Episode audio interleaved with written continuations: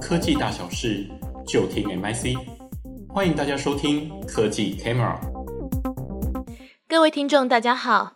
本集与大家分享的主题是：资料民主化带来新的资料治理挑战。企业加速数位转型，组织面临难以整合的大量数据资料，资料使用对企业竞争力至关重要。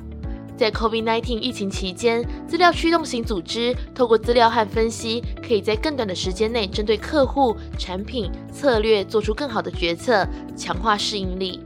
资料不仅是 IT 部门的职责，更是整个组织内部的重大财产。企业收集、处理、管理和分析资料的方式已经发生改变。让所有部门员工不需要透过 IT 部门便可以取得资料进行分析决策，带动了资料民主化 （Data Democratization） 的需求。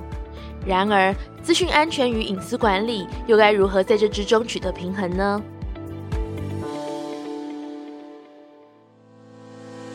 未来经济社会的运作越来越受资料驱动。从许多不同的来源获取资料，提取洞察力的营运模式，将是各行各业数位转型的核心。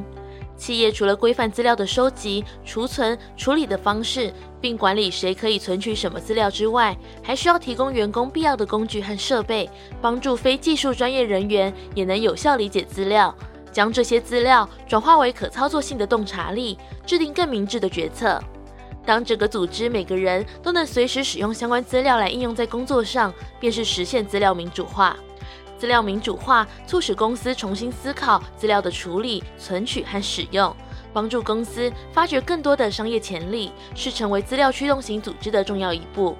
例如，Airbnb 透过成立资料大学 （Data University），培训每个员工都可以取得和理解资料，并能够独立分析资料。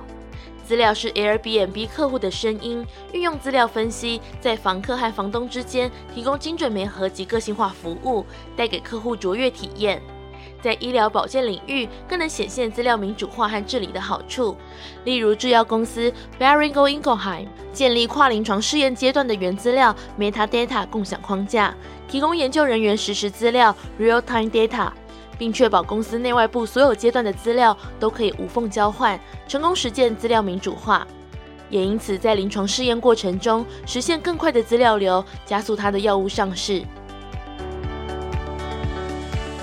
资料民主化在于将正确的资料提供给对的人，它的最终目标是让组织所有员工能够利用资料分析并解决业务问题。因此，结构良好的技术环境，以在组织内实现资料民主化至关重要。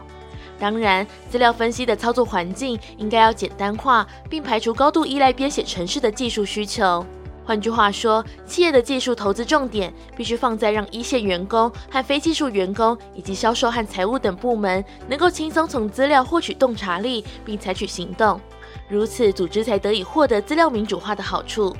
企业在建置资料基础设施的同时，也需要培训员工具备使用、理解和解决问题所需的资料素养 （data literacy） 的技能，以充分利用公司提供的分析工具，进而促进员工将资料分析纳入他的日常工作中。越来越多的国家制定保护个人资料的立法，比如欧洲通用资料保护条例 （GDPR）。美国加州消费者隐私保护法 （CCPA） 以及加拿大个人资讯保护和电子文件法 （PIPEDA） 等等，资料治理将成为企业的一项重要任务。随着企业赋予员工可以轻松利用公司资料以及第三方合作伙伴的增加，有价值的公司资料掌握在越来越多人的手中，安全和隐私风险也随之增加。面对资料量不断增加，以及资料使用必须遵守隐私法规，促使公司和组织寻找智慧化资料管理技术，让员工得以在方便使用所需资料的同时，无需手动检查资料是否合规。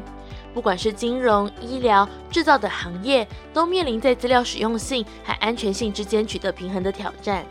隐私保护结合资料民主化，成为治理的重要课题。推进资料民主化并没有标准的路径，唯一的共通点是公司必须选择适合自己组织的资料治理政策，确保资料正确、可信并受到保护。有效的资料治理可以将资料、使用者和流程三者连接在一起，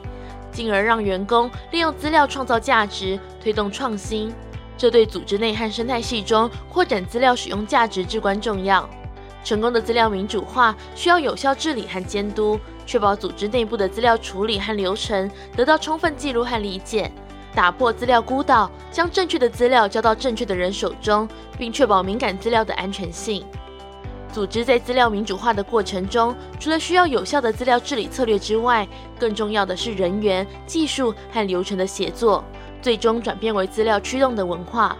本质上，转型成为资料驱动型的组织，并非只是 IT 工作。它的核心是建立以人为本的资料共享关系，培养出一种使用资料来推动效率和创新的文化。